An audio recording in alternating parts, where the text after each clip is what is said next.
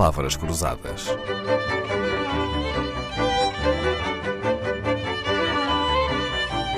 Porque quase tudo é uma questão de semântica.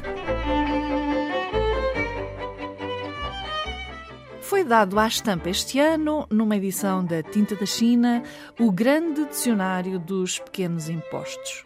Como em qualquer dicionário, também aqui os impostos são apresentados por ordem alfabética. São 50 ao todo, em pouco mais de 100 páginas. O livro tem um tom leve, com alguma ironia. É quase divertido e não é fácil ter graça quando se fala de impostos. Pode ser lido por fiscalistas e não fiscalistas. Foi escrito por um professor de Direito Fiscal que já foi secretário de Estado dos Assuntos Fiscais, antigo consultor do Banco Mundial, da ONU e do FMI.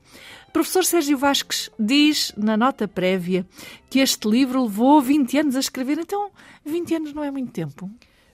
Dalila, 20 anos é muito tempo, mas tudo isto surgiu quando eu comecei a dar aulas na Universidade Pública, na, na Faculdade de Direito, e pedi aos alunos que fizessem um trabalho de pesquisa, daqueles trabalhos de grupo aborrecidos, que consistia em ir para a biblioteca da faculdade e percorrer o boletim oficial à busca dos impostos mais curiosos que encontrassem em cada ano. E aquilo resultou num conjunto pastas que eu fui guardando, fui trazendo comigo sempre que mudava de casa, até que agora, passados 20 anos, surgiu finalmente a oportunidade. Decidiu de... pôr ordem em casa. Exatamente. Muito bem. O contribuinte Sérgio Vasques é um contribuinte resignado, revoltado ou realizado quando paga os seus impostos? É um contribuinte revoltado. É. Eu, eu julgo que a revolta é boa.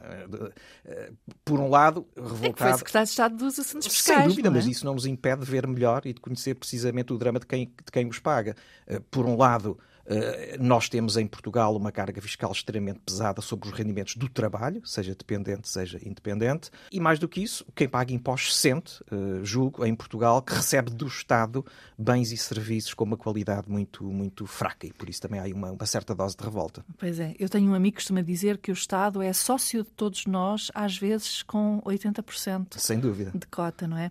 Bom, a palavra não deixa margem para dúvidas. Uma coisa imposta é uma sujeição a um poder, um imposto a um montante de dinheiro cobrado pelo Estado. Se falarmos de contribuições, tributos ou taxas, não é por aí que se nota alguma diferença, pois não? Imposto... Ou há diferenças entre eles? Há, há, diferenças, vá, entrando em, em, em, tecnicalidades, mas o imposto é realmente isso, é, é algo que nos é exigido, eh, portanto, compulsivamente, sem haver uma contrapartida clara do lado de lá. E por isso nos custa tanto e por isso é necessário rodear a cobrança de impostos tantas cautelas.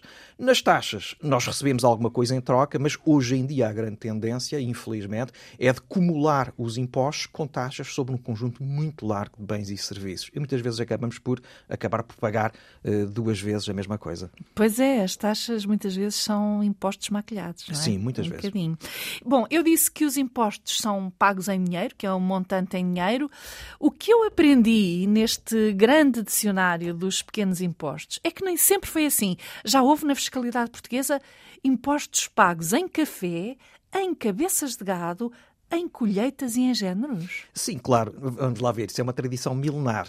Durante longos séculos, os tributos à igreja ou, ao, ou, ao, ou à coroa pagavam-se através da entrega de uma parte da produção agrícola.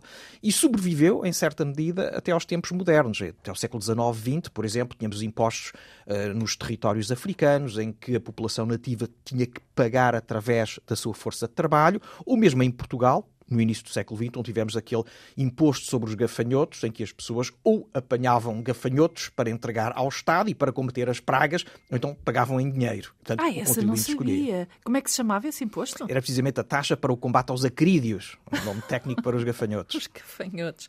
Muito bem. Sr. Professor Sérgio Vasques, quer dar-nos uma aula breve sobre impostos? Quais são as regras de ouro do direito fiscal ou do direito tributário? Muito rapidamente, diria. Primeiro, a mais importante de longe, a igualdade.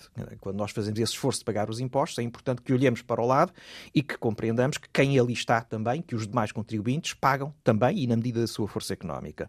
Depois, uma segunda regra, a segurança. Isto é, as empresas e as famílias devem saber aquilo que, que lhes vai ser exigido e devem conhecê-lo de antemão com um mínimo grau de previsibilidade. E, infelizmente, em Portugal, temos um conjunto muito largo de surpresas fiscais todos os anos. Certo, há outra regra de ouro, que é a não retroatividade. Sem não é? dúvida. Está incluída na segurança. Exatamente, devemos pagar impostos sobre, sobre, sobre os fatos, sobre os rendimentos que tenhamos Que no futuro e não Uhum. sobre aquilo que já ocorreu no passado. É o que vamos então fazer esta semana, folhear o grande dicionário dos pequenos impostos, com o privilégio da companhia do autor, Sérgio Vasques. No espaço de um século, Portugal criou impostos para todos os gostos, do luxo ao bacalhau, dos cemitérios aos gafanhotos, dos isqueiros aos refrigerantes. Palavras Cruzadas, um programa de Dalila Carvalho.